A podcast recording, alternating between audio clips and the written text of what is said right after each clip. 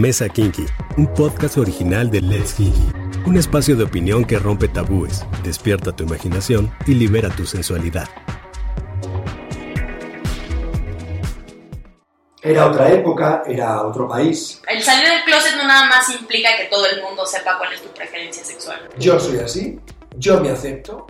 Hola, soy Aire Iribe. Nuevamente estamos en un episodio más de La Mesa King. Ahora estrenando la temporada 2, nuestro tema para abrir esta temporada es realmente divertido, creo yo.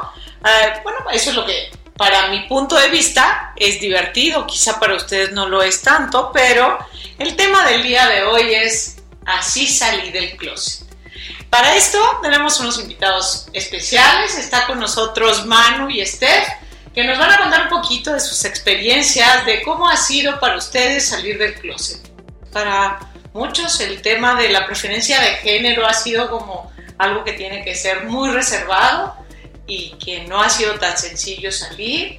Ahora ya con una, con una experiencia de algunos años, a mí me encantaría que nos contaran cualquiera de los dos, el que quiera empezar a contarnos realmente cómo fue que salieron del closet, a qué edad, cómo cómo se dieron cuenta de manera personal esta preferencia de género aparentemente distinta a lo que la sociedad había marcado o culturalmente se había marcado. A ver, cuéntenos. Bueno, pues hola, Kiki escucha, soy Steph y este y efectivamente, como dices, Aire, eh, el salir del closet no nada más implica que todo el mundo sepa cuál es tu preferencia sexual, ¿no? Es más el primero aceptarte y entender lo que estás sintiendo en ese momento. Y sí, o sea, a la fecha la gente lo sigue viendo pues como algo diferente y por lo regular lo diferente es muy llevado al rechazo, ¿no? Pero, o sea, yo creo que pues no es algo que cambie tu vida como tal, ni que porque la gente tenga que tratar diferente, puesto que el que te guste una persona del mismo género es como si te gusta el chocolate o no te gusta el chocolate. O sea, algo, no es algo que te tenga que definir y que tengas que ir por el mundo de, ah, hola, mucho gusto, soy Steph y a mí me gustan las mujeres. No, o sea, es algo, un complemento de tu vida que sí, a lo mejor cambia tu perspectiva de ver las cosas, pero no tiene la gente ni tú mismo sentirte como diferente al respecto. Pero ¿cómo te das cuenta? ¿Qué, ¿Cuál es la señal que hizo que tú reconocieras que tu preferencia iba hacia tu mismo género? Bueno, es súper extraño y es un poco chistoso lo que voy a platicar. Eh, yo estudié toda mi vida hasta la universidad en colegios católicos, ¿no? Entonces, eh, el colegio donde yo estaba, pues era, en su mayoría eran mujeres, aunque era un, un colegio mixto, pero pues sí como que hay esas inquietudes, sobre todo en la adolescencia, que empiezas a experimentar ese tipo de cosas. Obviamente, pues yo, yo era heterosexual porque así lo, lo manejaba la sociedad, no era porque realmente fuera así. Yo tenía novios y todo, y me acuerdo que mi primer acercamiento fue el primero de secundaria, cuando me dicen las chicas de otros grados, ah, no, pues es que yo tengo novia. Y yo me quedé así como de, ¿cómo? Aparte les estoy hablando que esto ya era en el 2003, más arriba, 2004, o sea, donde ya había más apertura, pero aún así mi cerebro no registraba que, pues siendo una mujer, te podrían gustar las mujeres también y también los hombres. O sea, yo creo que todas las etapas empiezan con una bisexualidad y que para mí la bisexualidad es parte de los seres humanos, o sea, digo, cada quien tiene su opinión muy independiente, pero yo creo que todos los seres humanos somos bisexuales puesto que somos parte del reino animal, ¿no? Y en el reino animal científicamente está comprobado que todos los animales experimentan con los de su mismo sexo. Entonces yo creo que es una característica muy normal de ser humano experimentar la bisexualidad. Y esto no quiere decir que si en algún momento tú lo experimentas ya lo eres, sino es parte de empezarte a conocer. Y bueno, eh, yo creo que así uno empieza y bueno, yo creo que esa, esa fue mi experiencia como tal. ¿La señal, ¿La señal es te gusta alguien? ¿O la señal fue sí se vale? Uh, primero fue corporal, yo creo, porque pues bueno, uno estaba acostumbrada a besar chicos y demás, y pues era como de lo más normal. Pero llega un punto en que llega la chica más despiertita o que ya estaba como experimentando más con su cuerpo y te dice, vamos a darnos un beso sientes los labios de otra mujer y fue como muy diferente, o sea, una experiencia Físicamente ahí ya hay una señal. Exactamente. ¿Y en tu caso, Manu? Bueno, en mi caso yo me di cuenta desde muy pequeñito. O sea, te puedo decir incluso que desde los 7, 8 años yo ya sentía que, que la, que, que había una atracción diferente con los hombres, tanto con los amiguitos como, bueno, a ver, que, que, que hubiera atracción no quiere decir que hubiera prácticas, ¿no? Porque evidentemente era muy chiquitito. Pero sí es verdad que, que yo, en mi caso, era otra época, era otro país. Eh, hay quien piensa que España es incluso más abierto que México, pero te puedo hablar que mm, para el, el año ochenta y tantos, noventa y tantos, en el que yo empecé a despertar, ¿no? A los 12, 13 años, yo tengo ahora mismo 47, soy de la generación del 73, pues mm, para el año 86 o 90, yo empecé a sentir atracción por, por los chicos, bien por, tal como comenta Steffi, pues empiezas, mm, aunque yo ya sentía que algo pasaba, se confirmaba en mí que cuando mis amigos empezaban a dar besos a las chicas, yo me fijaba en el chico, ¿no? En la actitud, en el tal, y lo que me atraía era el, el body language de él con ella, y a mí ella era pues como, como si fuera un- una, una hoja en blanco. Esto no tenía, no, no- no era ningún rechazo contra las mujeres, pero, pero sí dejaba claro que a mí quienes me atraían eran, eran mis amigos. Tuve un conflicto muy fuerte, muy fuerte, desde los 12 hasta los 15, 16 años, cuando ya ahí tuve un día, no sé, fue un despertar, no sé si es que mm, cada vez que me acostaba era un sufrimiento y cada vez que me acostaba era una tensión de esto no puede ser, esto no puede ser, ¿qué me está pasando?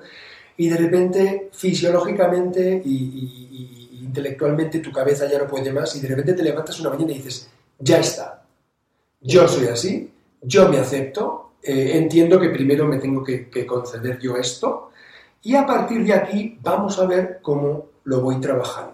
Claro. Todo esto en silencio, todo esto contigo y tal. Eh, primero te mueves en un entorno familiar, de amigos, local, tal, vas a tu colegio. Yo recuerdo, hay una anécdota muy graciosa porque en aquella época fue cuando se descubrió lo del SIDA y, y Rock Hudson fue la primera mm, celebrity o el, el Claro. primer, el primer caso conocido de persona que estaba contagiado por una enfermedad que decían que solo atacaba a prostitutas y homosexuales, ¿no? que, que si estaba creada por los Estados Unidos, que si era una cosa de laboratorio, que si tal. El caso es que yo, sin haber tenido relaciones sexuales con nadie, me habían cambiado ese año de la ruta del colegio donde te recoge, el autobús de pago te recoge en casa y te lleva al colegio, pues ese año mis padres me pasaron a la ruta de, de- de- a las rutas normales, ¿no? Sí. Te pagas tu ticket. Y me acuerdo que, que tengo el caso muy fresco en la cabeza de una señora que con el autobús lleno yo estaba sentado, ya se me acercaba y evidentemente lo que tenía que hacer era levantarme para cederle el paso, para cederle el asiento. Pero estaba tan bloqueado con el asunto y con el tema de que no me tocara la pierna porque señora la voy a contagiar de sida. que tengo sida, o sea, yo, yo- o sea, recuerdo no comer la sopa, recuerdo no, no dormir muy bien, porque esa fue mi segunda cosa. ¿no? Una vez que te aceptas y si asumes que eres así, coño, de repente llega el, llega el, el SIDA y dices, joder, pues ahora tengo el SIDA, ¿no? No había internet, esto hay que anunciarlo, Sí. no había internet, no había mucha literatura sobre el tema, no, no podías... Entonces, la información para un chaval de 13, 14 años que en casa no te pueden ver con artículos relacionados con estas cosas o con libros relacionados sobre esto o, o que estás investigando sobre estas cosas, pues entonces es mucho más lento ir descubriendo que, que tú vas a matar a la gente porque Por tengas- supuesto. Porque además, si la sexualidad ya, ya de por sí hay un tabú donde la comunicación no es tan abierta, bueno, pues cuando cambia tu preferencia de género, pues evidentemente no existe ni siquiera esa información, no existe la confianza como para compartirlo y tal. Mm. Creo que hablaste de un tema que es súper relevante. Yo lo encuentro como un sinónimo que vive este, cualquier persona gay eh, y es el propio rechazo. No Ujú. quiero ser gay. Así no quiero ser gay, ¿no? Este, ¿por, por qué? Porque pues todo me está diciendo que no debería de ser. No es lo No natural. es lo- na- aparentemente no, no es lo que. Dios permite. Es. digo, en mi caso soy, soy católica y practicante y todo. y más en un colegio así como el que estaba, pues sí, eh, había noches, como tú dices, Manu, que decía, es que a mí no me puede gustar esto, esto no es lo que quiere Dios, creo un hombre y una mujer y no puede ser así, ¿no? Entonces es un conflicto existencial enorme y más cuando tú ya pretendes como aceptarlo, en, mi caso, cuando iba a la secundaria, pues cuando las chicas las, las cachaban agarrándose la mano, siendo más cariñosa una con la otra, incluso ya dándose besos, porque en ese colegio estaba incluso de besar y saludar en la mejilla, también estaba prohibido. Este, y no porque fueran estrictos, realmente era porque en ese momento el mindset de la persona estaba en esa transición entre aceptar o no aceptar. Eh, pues hubo una cacería de lesbianas en la, en la secundaria. Eh, era de que si veían el comportamiento raro de alguien o estabas muy amorosa con tu amiga, hablaban a tus papás, se iban y dices, bueno, ¿con qué derecho hacían esto? Eh, pues la madre directora propiamente, saludos si me está escuchando, que no creo. Pero en ese momento era súper feo, porque aparte te exponían con todos, y yo no sé cómo se llama ese término en la psicología, pero querían hacer como que, ah, miren, esto le pasó a ella, pues que ni se te ocurra que te pase a ti, porque le vamos a hablar a tus papás y vamos a hacer esto. Y, y también hablas de una cosa que, que también ha evolucionado, este, que seguramente en tu caso, Manu, era, era mucho más complejo, porque eh, para nosotros, por ejemplo, en, las culturas, en una cultura latina, es muy fácil abrazarnos entre mujeres, eh, besar, incluso viajar entre mujeres si no es mal visto. Eh, y sin embargo, con los hombres es muy mal visto. Eh, salvo de besos, solamente en Argentina es común entre hombres. En México no era común. Hace unos 20 años salvar de beso no era lo común. entonces había mucho más rechazo para los gays en el sentido de los hombres. Y las lesbianas pues podían estar como más poquito este, cubiertas, ¿no? Porque, porque nos permitimos por nuestra sensibilidad como mujeres, pues tener estos, este tipo de roces. Y entonces, ¿a quién le cuentas, man? ¿Quién es la primera persona a la que dices? Ahora, que dices, lo del saludo, a mí una cosa que me llama muchísimo la atención, porque ahora eh, yo, entre mis amigos, gays o no gays, están mucho mejor vistos, mucho más eh, normal, común no quiero usar la palabra normal, porque quiero usar más natural, porque natural es, es califica de otra manera. Es lo que es, es, correcto. Porque muchas veces decimos, es que, es que mm, esto que hacemos no es normal. No, no, no.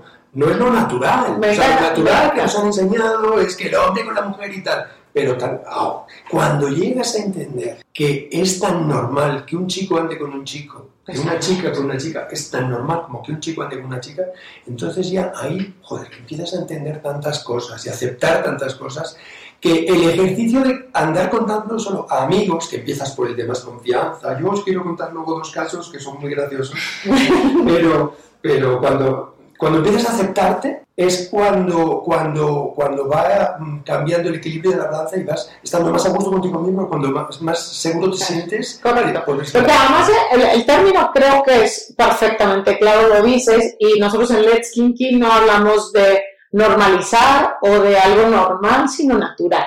Porque al final de la historia, la exploración de nuestro cuerpo y el gozo y disfrute de de este mismo cuerpo como templo con el que estás habitando todo el día y del que tenemos que ser responsables de nuestro placer, eso es lo natural. No es, no es otra forma, ¿no? Pero bueno, cuéntame, a ver, ¿a quién, a quién realmente le cuentas y cómo decides? ¿Es a tus padres? ¿Es a tus padres? ¿Es a tu mejor amigo? ¿O es a tu mejor amiga? No sé si, si esto cambia un poquito. Mira, yo sabiendo, ya, ya con 16 años, cumplidos 17, comprando unos zapatos en una zapatería en el centro de Madrid, pues estaba eligiendo unos zapatos y tal, y de repente entra, entra un chico a comprarse sus zapatos y mira, desde que pisó el escalón de la zapatería, yo ya sentí estas cosas que, que en las películas se lo ponen como a cámara lenta. ¡Wow! Ese era. Bueno, pues para haceros el cuento corto, este, yo a este chico le acabé conociendo, porque me entró él, yo tenía 17, él tenía 25, él tenía mucha más experiencia. Imagínate, para un tío de 17, alguien 7 años mayor. Es muchísimo. En ese, en esa, en ese rango de edades es, mucha diferencia. Estuvimos tres años juntos. Wow. ¿eh? Fidelidad absoluta, una cosa. Con nuestras broncas y con nuestras cosas. Bueno, pues. Con la magia del amor, y ¿no? con la magia del amor. Sí. Y yo, todo lo que aquí quizá facilitáis en Let's Kinky a muchísima gente, ¿no? A mí me tocó con aquel muchacho que, que le debo, ahora ya no nos hablamos porque la vida ha dado muchas vueltas, cambió de ciudad y tal y cual. Pero me acuerdo que aquello me dio tanta seguridad que el primero que decidí contárselo fue a mi amigo del colegio de toda la vida, con el que estaba desde el kinder. Un día nos vamos a la calle Gran Vía de Madrid, a un McDonald's, que lo hacíamos mucho, qué horror, ¿no? Qué horror, sí. Yo estaba nervioso como un flan, digo, hoy es el día, se lo voy a decir, se lo voy a decir. Entonces estamos sentados y le digo, oye Humberto, te tengo que contar una cosa y tal. Y me digo, mira, es que, claro, yo estaba tan guay que digo, primero le cuento que me gustan los chicos y luego ya le cuento lo de David. Claro. Y digo, oye, pues quiero que sepas que íbamos a empezar a comernos la hamburguesa. Y digo, oye, pues quiero que sepas que, que, que hay algo que te voy a contar, pero que me cuentes. Digo, no, pues que, que soy gay, que me gustan los chicos. Y me dice, ¡hala! ¿Te gustan los tíos? Y digo, no, hombre, todos los tíos no, me gustan algunos, Claro. otros no. Tú, Así por es. ejemplo, eres mi amigo, tú no me gustas. Qué fuerte, Manu, qué fuerte. ¿Y, qué- ¿Y por qué me cuentas esto ahora? Bueno, soltó, dijo que se iba al baño, se escapó por otra puerta y me dejó allí solo. Esto fue una. Entonces entendí, digo, bueno, pues Manu, tú has sido muy valiente, tú has hecho un trabajo, pero él tiene que hacer otro a partir de ahora. Si él se quiere acercar, que se acerque. Y eso lo entendí en aquel momento. Y lo siguiente fue esto que, que he compartido con más amigos en otras ocasiones, que es muy gracioso. Y es que eh, yo ya introduje en mi grupo de amigos a David. Con mi hermana, con mis primas, con mis primos salíamos a tomar copas los fines de semana. Y en Madrid había un sitio en la calle Echegaray que estaba regentado por lesbianas, en un edificio entero que se llamaba No se lo digas a nadie. Un Wow. nombre divertidísimo. Maravilloso. Lesbianas eran camareras, lesbianas eran las porteras del sitio. eh, además, no te atrevas a colarte sin te, te han dicho que no entres, porque aquí te un. Y entonces estábamos allí todos amigos y yo digo, David, se lo voy a contar a mi prima. No seas loco, espérate, mira lo que te pasó con Humberto. Y digo, ay, mi prima. Y David, ya muy querido por todos, era como un amigo más, y todo fue como muy natural. En una de estas noches, mi prima se acerca a la barra y estábamos en la cola, ¿no? Y como, ¿y qué era? Eran dos whiskies. Digo, oye, Flor, te tengo que contar una cosa. Me dice, ¿el qué? ¿Que estás con David? Y digo, sí. Dice, "Ay, ¿qué era entonces? ¿Dos whiskies y dos de Entonces ahí entendí, o sea, lo que con Humberto, con mi prima entendí que habría muchísima gente, a mí me abrió un, abanico de posibilidades, entonces luego la siguiente fue mi hermana, mi hermana le costó un paquete de tabaco todo una cosa ay mamá cuando se entere. Pero bueno, con el tiempo lo asumieron porque vieron que el hijo ni se va a escapar de casa, ni el hijo va a empezar a vestir con ropa de mujer, que oye, que sí acaba de vestir una ropa de mujer, que. Claro. Pero en mi caso vieron que, que, que, era- que seguía siendo el mismo, que seguía estudiando, que seguía trayendo buenas notas, o no, que, que, iba a hacer el servicio militar obligatorio, que no estaba, no me lo ponía, o sea, que todo sigue siendo igual, lo único que con quien yo quería compartir mi vida en lugar de ser una mujer. A mis papás, le- a mi papá le costó luego un poquito más, a mi papá le costó luego un poquito más, como dos años, pero un día pues nos juntó a los hermanos llorando, mi mamá había muerto antes por un cáncer fulminante y nos quedamos con el papá. Y el papá un día, a los dos años de la muerte de mi mamá, fue cuando nos juntó a todos, me dice, bueno, yo quiero aprovechar esta comida para deciros a los tres que os quiero mucho, en especial a Manolito, porque la vida nos ha separado, hemos sufrido mucho, además que sigues siendo mi hijo, que te quiero mucho y que para mí sois todos igual de importantes y tal. Y de ahí, pues, la cosa mejoró increíblemente. Y además generas lazos como mucho más íntimos, Totalmente, muy, muy totalmente. fuertes. Sobre todo porque se dan cuenta de que cuando lo cuentas, eh, a veces se piensan los papás o se piensan los amigos que les vas a- que eso es como un paso, ¿no? Sí. Subir un escalón. Ah, Bueno, primero te cuento que soy gay y, y segundo te cuento que hago estas cosas o estas otras, ¿no? Y entonces es como, a ver, a ver, no, no, no, no.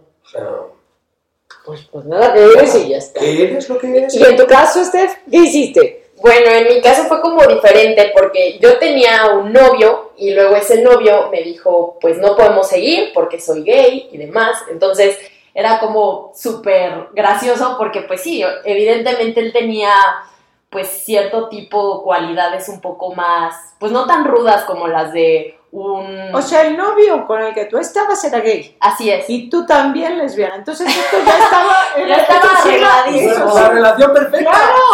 Bueno, bueno, perfecta a los ojos de la sociedad, ¿no? Como lo que hacían mucho en los años 40, ¿no? Que Exacto. lesbianas se casaban con gays y todo era hermoso, invitaban otra pareja y pues bueno, eso se convertía en fiesta de cada quien en su cuarto, ¿no? Pero no, en mi caso fue súper gracioso porque después, el que me dice eso, dije, ok, era mi primer amor, entonces para mí fue como súper difícil aceptarlo. Y en eso, eh, él empieza a andar con otra chica. Y digo, ¿pero por qué? O sea, si ya me habías dicho que era gay, entonces dime que tengo mal yo. Y me dijo, no, es que no tienes na- nada mal tú. O sea, creo que ella es como ya mi, mi última oportunidad. Yo dije, ok. Eh, obviamente yo con esta chica empecé a tener problemas, pues bueno, era la secundaria, aunque ella era más chica que yo, pues era así como de aventarte indirectas, incluso medio bully en algún aspecto, ¿no? Total que ellos terminan y quedan como amigos, nos, eh, yo también quedo como amiga con ellos, y al final ella eh, empieza a salir con su mejor amiga, o sea, empiezan a tener una relación, o sea, está un poco confuso, pero así fue. Entonces es cuando yo me doy cuenta y digo, Es- bueno, Ese chico era un poco cazador de lesbianas, yo entiendo. yo Sí, creo que sí. sí. Era, tenía Era- un ojo, tenía un era- ojo Sí, yo era cazadora de gays, o sea, no fue, no fue el primero, tuve otros dos novios que también resultaron gays, ¿no? Entonces creo que ahí hay algo, ¿no? En actitudes como que dices, ok, aquí hay algo, y bueno, esta chica empieza a salir con su amiga, y digo, bueno, ella es más chica que yo, y ya está aceptándolo, y le vale y todo, entonces, pues dije, se lo tengo que decir porque yo empecé a sentir atracción por ella. O sea, sí soy un triángulo bárbaro, ¿no? Se lo digo y ella me dice, ok, pero sabes que estoy con esta chica y pues no puedo hacer nada, pero pues sí, también tú me gustas, ¿no? Nos dimos un beso y ahí quedó. Obviamente yo después le, dije a, a mis amigas, mis amigas de toda la vida, y para mí era súper difícil porque pues estábamos en un cole católico en primera. Dos, las chicas eran un poco, pues no sé, así súper femeninas, o sea, un, un lado totalmente opuesto. Y dije, no, estas se me van a espantar.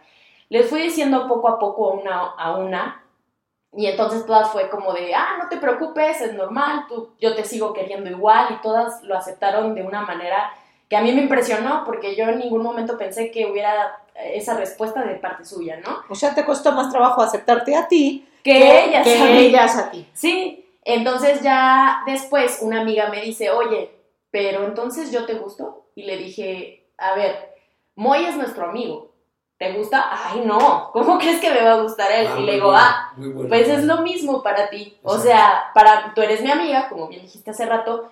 Sí, eh, no me gustas, me gustan otras chicas, pero no, tú no. Ah, o sea, me estás diciendo que soy fea. Y yo, no, no, no, güey. O sea, no, no, no. O Y sea, es- no tiene nada que ver. Y es que los frenos que, que cada quien, y es- son parte de los mitos y tabúes que existen, entonces tú me dices que eres gay, entonces te gustan todos los hombres, no es cierto. Es que eres lesbiana, entonces ya no sé cómo vestirme yo frente a ti porque puedo, puedo estar provocando algo en ti y no es así porque es...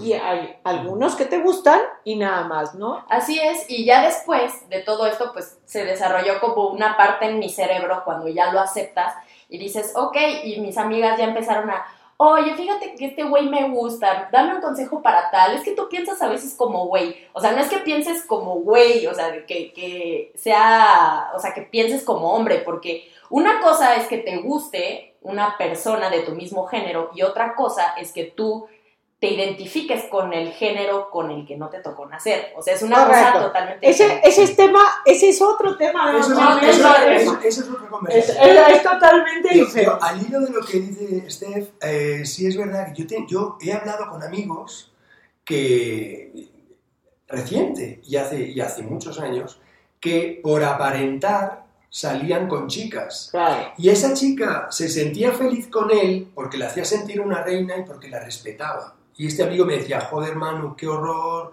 porque ya creo que a mi novia le apetece que ocurran cosas, pero está encantada porque sus papás, porque ella, porque la Sí, respeto. porque la- Y en el fondo es que lo que me pasa, mira lo que es lo que me pasa, ¿no? Que es que soy Claro. gay y nunca la voy a tocar.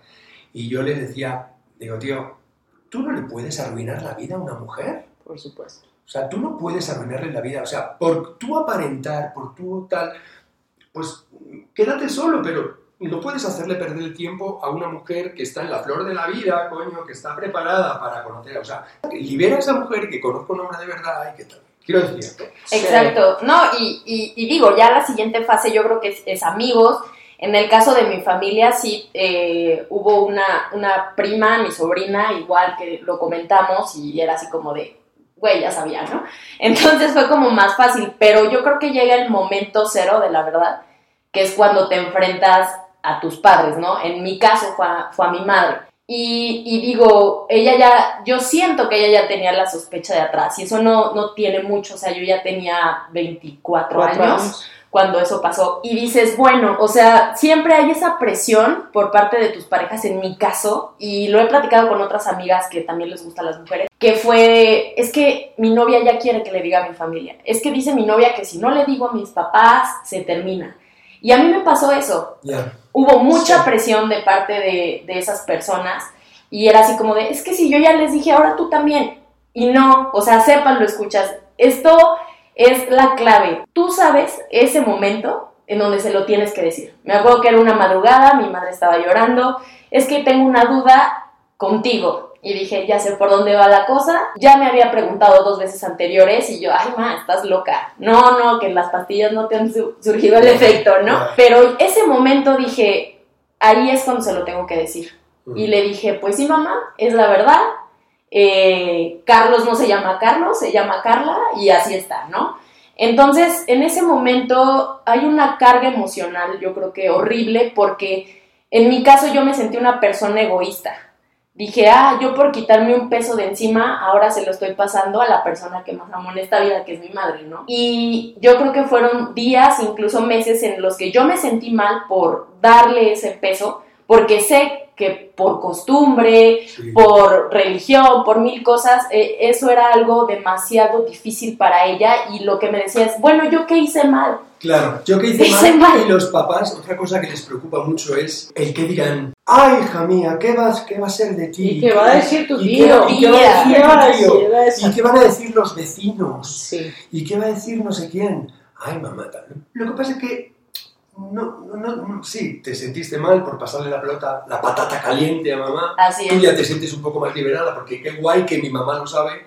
Pero, ¿sabes qué? Con el tiempo, meses, semanas, días, lo van aterrizando. O sea, no es, o sea, o sea no podemos, mm, no podemos eh, pretender que algo que hemos tardado en contarles años lo entiendan en un día. Exacto. o en dos meses. sí. Creo que, creo que también ese, ese es un tema. Han tocado dos, dos puntos súper, súper importantes en el, en el tema del impacto, sobre todo al primer círculo, que son los amigos. Creo que hay mucha más confianza para decirlo porque hay una empatía de lo que se está viviendo en, Sí, en tu fase de, ajá, es, es fase de descubrimiento. Pero en el caso de los padres, a mí me parece que desde el día que nace van formando una historia y una expectativa de lo que va a ser tu vida hasta el final. Mm. Y hay un momento en el que esa expectativa, esa historia la tienen que romper. Pero, pero tocan los dos un tema que creo que es súper importante, que es mucho más sencillo, sobre todo para la gente del primer círculo o los que están alrededor, creo que todos lo sabemos. O sea, es muy fácil identificarlo y digo, ¿por qué le cuesta trabajo si Se es algo, es algo, Y algo además- que y se si te ven con esa persona, ¿verdad, Steph? Eh, eh, si te ven con esa persona, van a descubrir cómo le miras. Ah, Claro, Claro. claro, eso, El esto es amor y algo... el dinero no se No, ocultan. no se No. oculta. Y entonces, Afortunadamente. Es correcto. Y entonces, al final de la historia, para los que estamos alrededor, pues decimos, pues ya está, si tú eres feliz, ¿qué más da? Porque esto es, creo que, el principio básico en el que, por supuesto, lo- toda la, la cultura, religión, educación y todo lo que pudiera estar ahí, que son frenos, que limitan la evolución o la aceptación para cualquiera, porque siguen existiendo, creo yo. Esto, ay, el camino está ya avanzado, pero falta muchísimo por recorrer en el, en el tema, pero sí creo que al final de la historia eh, la gente que está cerca de ti lo sabe, ¿no? Ah, Quizá lo, lo, lo sabe, lo asuma y lo acepta perfectamente. Y si no se lo ha planteado, lo asume y lo acepta, pero porque te quieren y, Y, y tomará su tiempo, ¿no? Mm. Tomará su tiempo. Pero, y ahora esto en el impacto laboral, porque cuando estás con, con las personas que te quieren, lo van a entender. Llegará el momento en el que, por supuesto, el, el amor y el cariño va a prevalecer. Pero, bueno, en, el impacto laboral no necesariamente es algo que tengas que sentir esta cercanía, empatía, comprensión en todo este proceso. ¿Cómo les ha impactado en la vida laboral? Bueno, mira, si quieres empiezo yo, porque me, me está viniendo la anécdota. Una, una, cosa, en un trabajo que tuve, eh, bueno, yo ahora soy profesional autónomo, me dedico a la pintura, pero hace muchísimos años me dedicaba a los grandes eventos en España, como el Open de tenis, grandes, ah, grandes congresos y demás. Yo era como el, el puto amo. pero bueno, hasta que yo me cansó y tal. Bueno, el caso es que trabajando en una gran empresa, de repente se casaba una compañera y había que ir a Canarias, a las Islas Canarias, a su boda. Y el típico, éramos todos muy amigos, muy colegas, una relación muy dinámica y de muchas risas con todos. Y uno era como, Manu, ¿y tú a la boda vas a ir? ¿Vas a ir acompañado? ¿Vas a ir con tu novia? Esto era como muy al principio y yo de repente digo, este es el momento. Estamos en la cafetería de la empresa y dije, si tú estás esperando que a la boda de esta niña yo vaya con mi novia, esta niña no se casa, ¿eh? No hizo falta explicar más, se rieron muchísimo y ahí quedó. Y, y, y, hay que hacerlo así, porque además, si te ven como que sudas, como que te pones nervioso, tal, que puede ocurrir, pues a lo mejor se les hace más complicado a todos porque unos pueden decir, ay, pobre, joder, cómo me lo está contando, porque habría preguntado tal. Pero cuando lo haces con tanta naturalidad y tal, les estás regalando naturalidad a ellos. Sí, eso, sí es contagioso, eso sí es contagioso. Y en tu caso, pues en mi caso fue muy diferente porque pues no tenía como que esa, o sea, no, no cabía lugar, ¿no? En dar explicaciones y más cuando es como un ambiente muy cuadrado, o sea, empresas como muy a la antigua, ¿no? Entonces, eh, digo, no falta el, el, chico que te echa los perros, o bueno, así decimos aquí, el que te acorteja y todo, y pues tú dices no, y él así como de, ¿por qué no? Hasta que llega un punto en donde dices, bueno, es que no me gustan los hombres, o sea, a mí me gustan las mujeres y ya está. Mm. Ah, ok, con razón.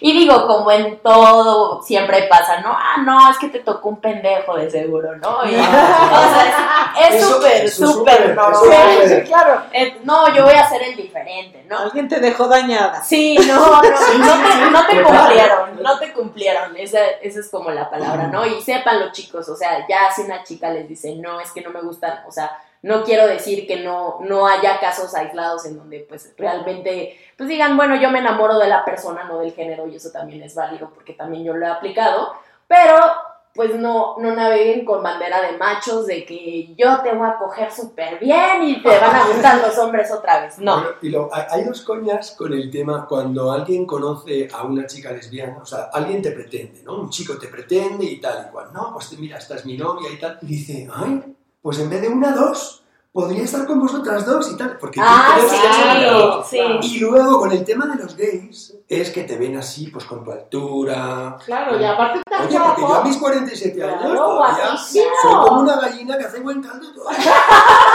Entonces, de repente te ven y es como, ay, mano, que... Entonces tú, ay, eres gay. Qué pena.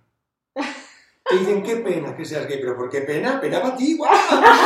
Pero, pero, ves, con los gays es, qué pena que seas gay. Y los chicos, como la forma chicas, si ven que tienes lesbiana y estás en la fiesta con ella, ay, pues, pues si quieren, vengan conmigo las dos a mi casa a tomar una. Y dice, no, guapo, que somos lesbianas porque no queremos mm, irnos con chicos como tú.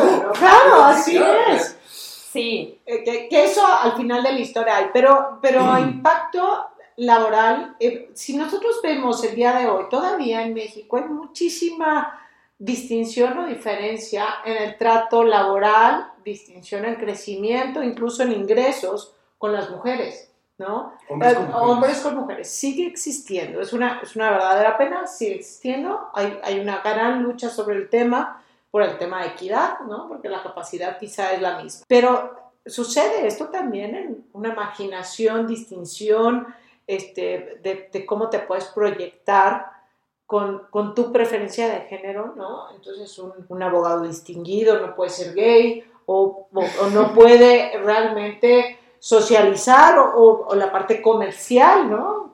pues puede ser, o sea, yo daría como un consejo, a lo mejor eh, toda la gente que trae la bandera gay en el pecho me va a super castigar, pero yo creo que eso también para ti, persona que te gusta la persona de tu mismo género, no es como que una tarjeta de presentación, ¿sabes? O sea, yo, yo lo que haría era como tantear un poco el terreno, porque obviamente como tú tienes derecho de amar a quien tú quieras, también la gente tiene el derecho de verlo como algo diferente. Y puede que cada quien lo acepte de una manera diferente. Vamos, o sea, si a nosotros nos costó trabajo aceptarlo, pues cuanto más al, al, exterior, ¿no?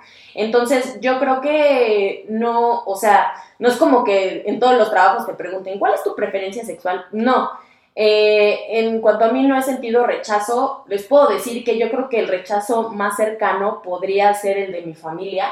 Y eso que toda mi familia no lo sabe aún, puesto que yo sé que va a haber un rechazo pero no, no llegues al trabajo y digas, ah, mucho gusto, me llamo fulanita y soy lesbiana, mucho gusto, soy gay. No, yo creo que las cosas se van dando poco a poco y pues no está mal, o sea, digo, si hay discriminación, yo creo que a veces hasta favorece. Ya en, o sea, ha cambiado tanto los tiempos que incluso dices, o sea, bueno, traes este estigma en la cabeza de, ah, es gay, es bien hecho, va a cuidar los detalles, es lesbiana, ah, es decidida, es buena líder. Entonces yo creo que tanto positivos como negativos hay connotaciones en este tipo de los trabajos. Entonces, pues yo creo que es poco a poco. Ok, ok. ¿En tu caso, Manu? Yo creo, a ver, yo creo que va por profesiones. Y voy a poner un ejemplo que vais a entender con muchísima facilidad. Lo ideal sería que, que a nadie le importe eh, con quién comparte su vida un excelente abogado o un excelente jugador de fútbol o de baloncesto. Pero desgraciadamente en el mundo del fútbol y en el mundo del baloncesto a nivel mundial ha habido casos y hasta que no han terminado su carrera, hasta que no han dejado de estar en el campo o en la cancha, no se han atrevido, porque si es verdad que quizá personalmente a ellos no les pueda afectar que les griten desde arriba, maricón, no sé qué, o no sé cuántos, sí les puede afectar a la concentración. Entonces, bueno, pues quizá por eso han decidido contarlo al fin de su carrera o, tal. Pero yo creo que un piloto de Aeroméxico o una azafata o de Iberia o de tal, si es gay o es lesbiana y no lo tiene que contar el pasaje, pero sí sus compañeros lo pueden saber. Y, no, y, es que además hay una, hay una, condición de la que están hablando que pareciera que tiene que salir del closet cada que conocen a alguien, ¿no? O sea, en diferentes círculos o entornos. Que no es obligatorio. No es obligatorio. Hay, hay, gente que en el closet puede vivir muy a gusto. Es, es correcto, no es obligatorio y al final de la historia, pero parece que es una condición a la que ustedes tendrían que estar saliendo del closet con, cada gente nueva que conocen en algún momento de la vida, ¿no? Entonces, y por cierto, soy gay, ¿no? En mi caso, pues para mí, mi preferencia como heterosexual no la tengo que estar reafirmando ni confirmando cada que conozco a alguien, hola, mucho gusto, soy Aida y soy hetero, no lo tengo que decir, ¿no? Eh, ¿Por qué entonces en, en el gay no? Pero pareciera que es otro de los grandes pesares que continúan en el tener que salir del armario cada que conoces un nuevo círculo, un nuevo grupo de amigos, un nuevo jefe, como que en algún momento tendrás que salir del closet. Se nos está yendo como siempre el tiempo tremendo, pero a mí me encantaría, yo creo que, nos va a dar tema para hacer una, una parte 2 de, de, este tema, pero denos una guía rápida de los tips eh, que debería, si algún oyente está hoy pensando en debería o no salir del closet, me parece que las cuestiones suenan hasta absurdo, pero quizás sí se necesitan esos tips. ¿Cuáles serían los tips que dieran ustedes? Bueno, en primera yo creo que es un proceso muy personal y es muy subjetivo. Eh, eh, hay gente que sí necesita ayuda de profesionales y eso también es aceptable, pero si algo yo estoy muy segura es que es un proceso que tú sabes en qué momento decirlo y a quién decirlo. O sea, yo eh, con que lo supiera la persona más importante en mi vida, que era mi madre, yo con eso me doy por bien servida, que sí les va a costar trabajo, que sí, puede que haya rechazo, o sea, sí. Pero al final de la historia, la gente que te quiere, pues vas a ver que tu preferencia sexual no te define. Y también, o sea, digo, si eres de las personas que lo está diciendo todo el mundo, pues también piensa si en realidad lo estás diciendo por sentirte libre o como por llamar la atención, porque eso siempre surge, ¿no? Por favor, nunca, nunca te dejes llevar por lo que una pareja te pida, porque solamente tú sabes qué momento es el clave y tú como pareja, por favor tampoco ahorilles a tu pareja a tomar ese tipo de decisiones, porque al final de la historia tú andas con esa persona y sí, la familia es algo muy importante, pero con quien vas a compartir tu vida es con esa persona. Y no porque la mamá de tu pareja no te conozca como su pareja, no quiere decir que te ame más o te ame menos. Simplemente es un proceso que él está tomando. Al final de la historia, cuando a mí me cacharon en la escuela, que era de religiosa, me dijo la madre directora, porque pues yo ya sentía que era la cacería, me dijo, el amor es amor y Dios lo que quiere es que se ame.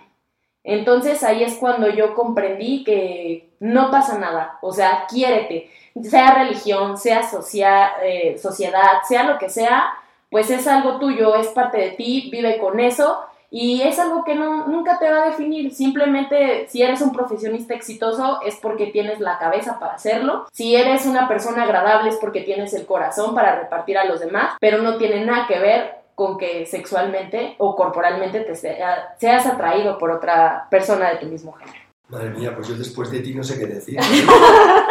bueno, aparte de subrayar mm, todas y cada una de las cosas que has dicho, eh, deciros y animaros a que si os apetece salir del armario, lo hagáis y si no, no lo hagáis. No pasa nada. La vida y el momento, en, el momento en el que estés viviendo, te lo va a decir. O sea, un consejo, si tu mamá está ya mayor y la ves delicada y tal, pues no se lo digas. Cuéntaselo a todo el mundo y ahí ya no. Tú sigue yendo a comer a su casa todos los domingos con el mantel de hilo y que vea que la cuidas mucho, que la mimas. A lo mejor todo el mundo que te vende fuera y dice, uy, este es palomo cojo. Pero para ella seguirá siendo su niño, no le cambies el cuento porque a lo mejor se va a pensar que vas a dejar de ir a comer a su casa los domingos.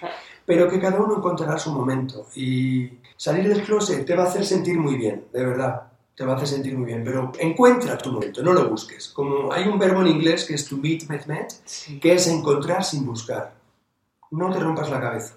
Cuando llegue, llega. Con 18, con 50, con 40, con la edad que sea.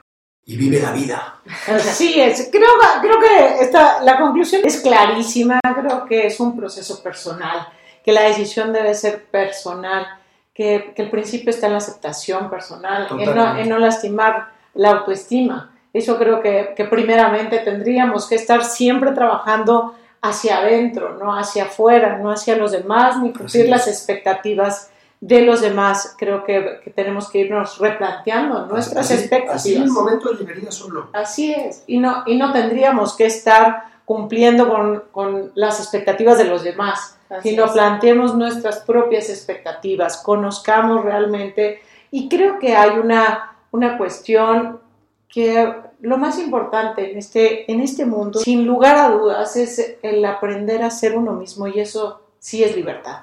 Eso sí permite ser libre y disfrutar. Y creo que de eso va Let's Kinky. Va mucho en encontrar tu propio estilo, el, el goce, el disfrute de una manera sana, segura y que si te apetece lo disfrutes, lo goces. El límite está en no lastimar a alguien más. Eh, ahí es donde estaría el límite. Pues para mí ha sido una charla espectacular. Creo que estamos arrancando maravillosamente la temporada 2. Eh, habrá muchos temas. Yo te invito a ti, oyente, a que, a que nos mandes, nos, nos compartas cuáles son los temas que quieres escuchar. Eh, tenemos preparados muchos temas maravillosos. Yo, yo encantada de de seguir comentando este, estos temas de una manera muy natural, muy común, como realmente es, ¿no? Y encontrar ese propio estilo. Nos escuchamos muy pronto. Bye. Beso, chao. Sigue nuestro canal y no te pierdas ningún episodio de la serie. Recuerda que las opiniones de los podcasters no representan necesariamente la postura de la marca. Let's Kinky, dale sentido a tus sentidos.